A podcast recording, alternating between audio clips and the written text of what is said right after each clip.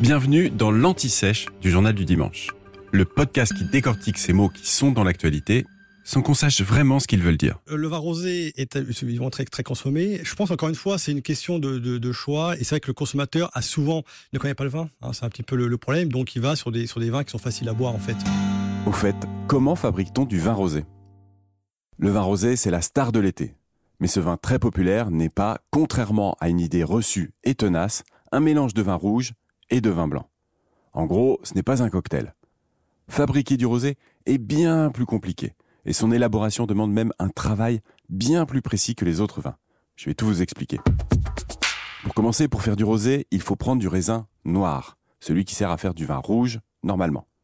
Ce raisin noir, on le presse on le foule pour obtenir une sorte de jus de raisin non fermenté qu'on appelle le mou.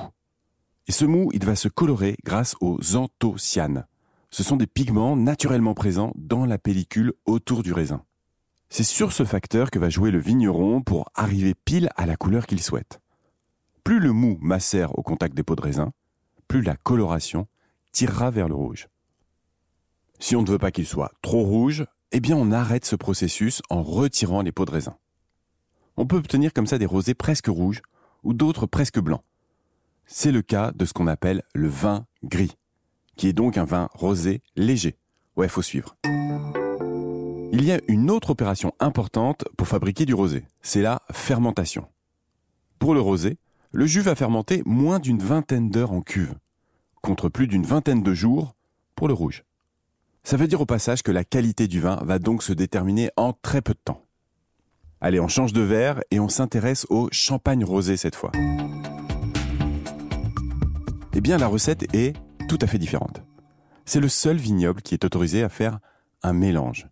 C'est ce qu'on appelle de manière plus technique un assemblage. On ajoute au vin blanc, avant qu'il ne devienne mousseux, une faible proportion de pinot noir vinifié en rouge, généralement entre 5% et 20%. Voilà, vous savez tout. Bonne dégustation, ne mettez pas trop de glaçons s'il vous plaît, et n'oubliez pas, l'abus d'alcool est dangereux pour la santé, consommez avec modération. Venez d'écouter l'Anti-Sèche du Journal du Dimanche, le podcast qui répond à la question que vous n'osiez pas poser. Je suis Vivien Vergniaud et si vous avez aimé ce podcast, mieux si vous voulez écouter d'autres épisodes préparés par la rédaction du JDD, c'est facile. Abonnez-vous, suivez-nous, c'est gratuit. On vous donne rendez-vous trois fois par semaine en podcast et tous les jours sur le JDD.fr. À bientôt.